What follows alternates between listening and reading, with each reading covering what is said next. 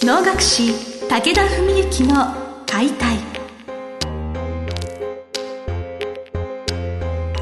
日本の伝統芸能能楽。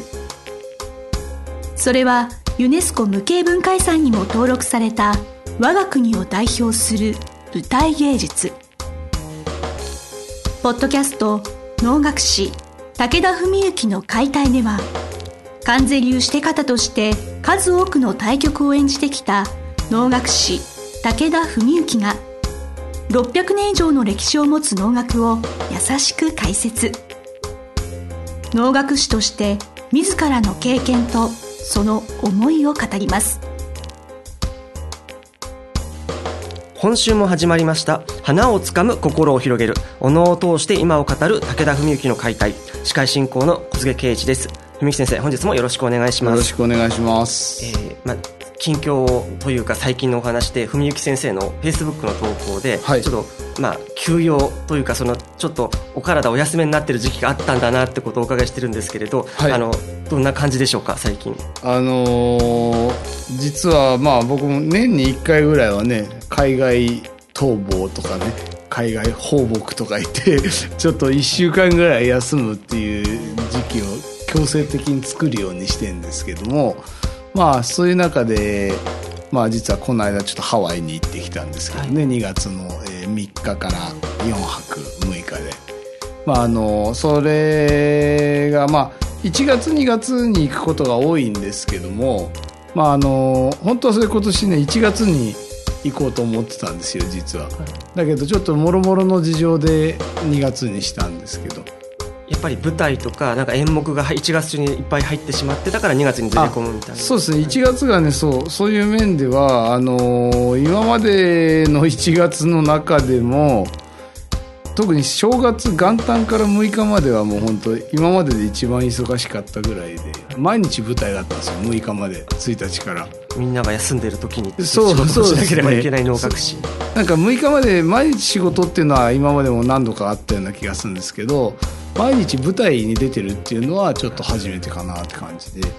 それでしかも1月の末に、えー、と葵の上川越のねそのお能で、えー、葵の上があったんですけどまあそれもあったんでまあそれも終わってからの方が精神的にもちょっと余裕を持っていけるかなと思ってですねそれで2月にしたというところもありまして。葵の上は先生にとっても結構大変なご苦労されたみたいなお話だったと思ったんですけど、ええはい、あのそうですね。あのーまあお能自体は葵の上の能を務めるのは3度目なんですけど、まあ、その葵の上という演目のパフォーマンスという面ではねなんか自分の中では3回目でようやっとなんかそのお能に近づいたかなというか、まあ、曲の芯の部分というかね、まあ、非常に大体みんな道成寺の前に1回は務める曲なんですけどもとはいえ実際本当に深いとこの中身は道成寺より葵の上の方が難しいと言われる方も多いぐらいで。でそういう中でやっぱ僕も今回務めるにあたって2度ほどビデオを見たんですけどもあのあ2回過去2回のねビデオを見たんですけどやっぱり全然その表現できてるところもあるんだけど全然甘いなっていうところは結構あって。で1個はまあ20代だからまだ分かるんですけどもう1個でももう30代半ばぐらいの時なんですけどでもやっぱところどころああダメだな全然できてねえなみたいなとこあってまあ今回もまあビデオはあのちょっと仮設のねホールだったんで仮設舞台だったんでどんなものだったか自分で振り返りはできないんですけどなんかやってみた手応えとしては今までの中では一番自然になんかできたのかなとか思っててで、まあ、さらにそれがもう一個ちょっと厳しい条件があったんですよ。でそれは仮設舞台だったんですけどもウエスタ川越という2015年にオープンしたすごいその大きいこうホールとかいろんな飲食店とかも入っているような商業施設みたいな感じの、まあ、川越駅からすぐ近くのねそういう大きな建物の中で大ホールだと1700人ぐらい入るホールだったんですけどもそれのいわゆる小ホールっていうのがあってそこだと200人ぐらいの規模なんですよ。でまあリハーサル室とかいう呼び方もあるらしいんですけどそういう呼び方もしてるような部屋で、まあ、要するに大ホールでやるようなイベントの、まあ、大掛かりなリハーサルをするのに使う部屋。でそこにもせり上がる3 4 0センチせり上がるステージがあるんですけどまあ当たり前なんですけど能舞台じゃないんでまず柱がないんですね。それから奥行きが3.6メートル。で横は12メートルとかででおのおの舞台って柱4本の中の本舞台はまあ大体6メートル弱、まあ、5.4メートルかけるっていう感じ。5.4×5.4 とか、まあ、6×6 とかそういう感じなんですけど奥行きが3.6っていうのはまあただでさえ本舞台と比べても短いけどお能の時だとさらにその本舞台の四角の後ろに横板っていうのがあってそこに林方が座ってるじゃないですか。はいで葵の上の能っていうのはしかも正面の前の方正先って正面前方にその葵の上の人物に見立てた小袖といって装束を置くんですよ。うん。だから3.6メートルの奥行きで、いま、一番大事なよく動く真ん中の部分の前方に小袖があってそこで1メートルぐらい使ってるわけですね。で後方にはお囃子方がいてそこもまた1メートル弱使ってだから真ん中の一番動くはずのスペースが2メートルないぐらいの状況という凄まじい環境でですね。人の身長ぐらいしかないってそうそうそうちょっと長いぐらいはい。それでまあお能をねよくご存知の方は分かると思うんですけどあんまりご存知ない方はそれで何が大変かって思われるかもしれないですけど能を舞うっていう上では衣装の装束の重さとか体にまとわりついてるそういう動きにくさとかそういうことは皆さん割と想像つくと思うんですけど我々は実は装束つけていることよりも能面で視野が狭い視界が狭いことの方がはるかに問題なんですね。だからそれでつまり足元が全く見えないのでもうどこに小袖があるかどこが前のいっぱいか後ろのいっぱいか全く見えない状態で待ってるわけなんです。あのやはり頭の中でイメージして感覚的にいや、えっとおそらくい2メートルないからこれ以上前に出れないなとかそういうことも一応意識し,、ながら。もうだから今回に関しては直前にも一回下見に行って、まあその想定で稽古はしてたんだけど想定しうる中でも最も厳しい条件の レベルだったんですよね。だから当日も実際に行って当日の会場する前にもう一通り自分一人で場当たりして全部歩いてみたんですよ。でそうしないととてもじゃないけど思い切って動けないんで。で落っこちないようにするだけのことなら簡単なんですよ。これは別に。落っこちなきゃいいだけだったら、だけど演技しなきゃいけないわけじゃないですか。で思い切りよくズバズバっと動かなきゃいけないとこもあるからそういうとこでこうね落っこちないように縮こまったらお客さんは何にも感動がないのでだから、まあ、そういう面でね非常に、まあ、いい経験をさせてもらったというかまああの環境で俺ので一応曲がりなりにも、まあ、務めたっていうのはちょっと自分も今後の大きな自信になるかなと思いましたけどね。心身ともにまあ疲労感が蓄積されたのもやっぱ多少、い、つもは使わない気の使い方を余計にしてるからっていうこともあったのかもしれません、なんか家内が見に来てて、まあ、会場のねお客様の集中力も素晴らしかったんで、それもありがたかったことだったんですけど、うん。まあ、そういう意味では家内がなんか、まあ、私の脳はもうほとんど全部見てますけども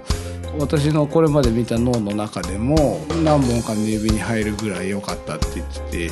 まあだから能楽堂でねぜひ見たかったけどって。でもあの空間で逆に密閉された本当に200人しかいないところでの緊張感それも良かったのかもしれないなんて言ってましたけど。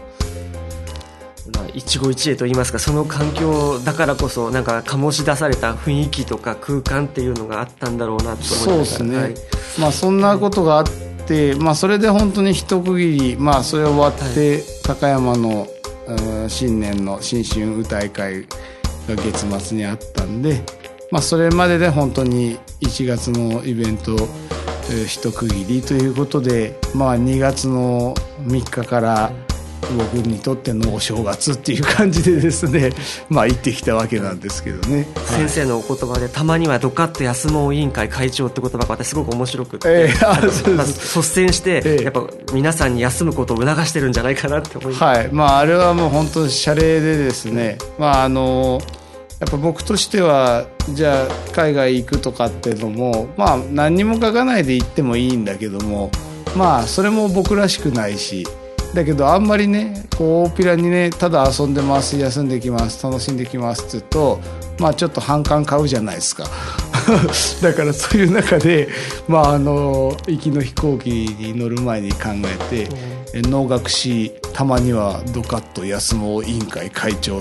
会員1名って書いたんですけどね。随時募集中ということで、はい。まあ、そういう面ではだから別に冒頭が能楽師じゃなくて日本人でもよかったから日本人たまにはドカッと休もう、ね。まあ、日本人はやっぱりこう休むのがあまり上手じゃないというか、うん。日本人というか現代人ですか現代日本人と言ってもいいかもしれないですね。やっぱりその特に我々のさ社会なんかもそうなんですけど休むとか遊ぶっていうのがあんまり良くないことだってなんか思わざるを得ないような環境状況っていうのがあるんですよね。だけどやっぱりそれってのはもう今これだけ情報も発達していろんなサイクルが早いじゃないですかともかく。でそういう中でね体ももちろんなんですけど脳みそもやっぱり休める時間って絶対必要だと思うんですよ。からまあ僕は、まあ、病気後はなおさらそうですけど、まあ、30代になって結婚してからぐらいでしょうかね、まあ、それをすごく考えるようになって、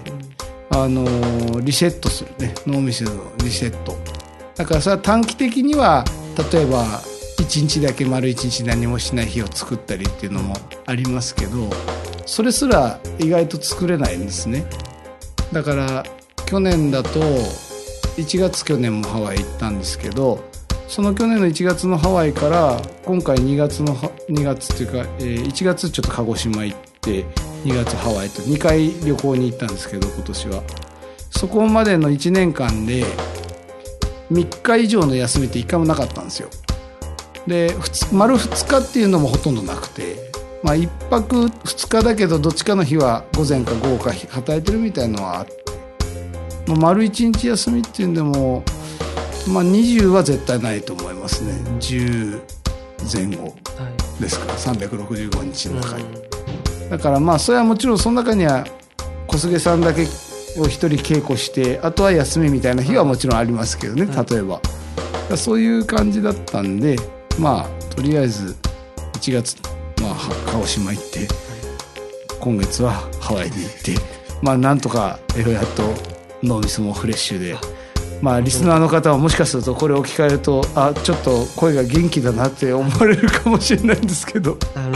ー元気であってほしいという、はい。皆さんの気持ちだと思うんですけれど、働くことがまあその美しいことだみたいなところがあるとなんか休むことに罪悪感を感じてる方が多いと思うんですそうなんですねでもそのやっぱ今年6日までずっと舞台も務められて、川越ダオイの上のことがあったからこそのなんか意味のある有意義な休養休息だったんだなって思ってて、はい。やはりその働くことと休むことはまあ常にセットであって、はい。あるべきなんじゃないかなて思もいながら。う。自分的にはだからもうこう休みも仕事のうちみたいなねええそういうふうに言い聞かせて、ええたまにのそういう休養をねどんどん取るようにしてますけど。はい、ありがとうございます。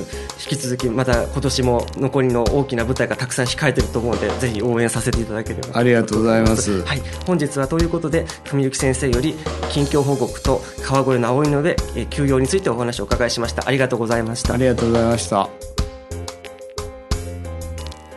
本日の番組はいかがでしたか？番組では武田文幸への質問を受け付けております。ウェブ検索で「武田文幸」と入力し検索結果に出てくるオフィシャルウェブサイトにアクセス。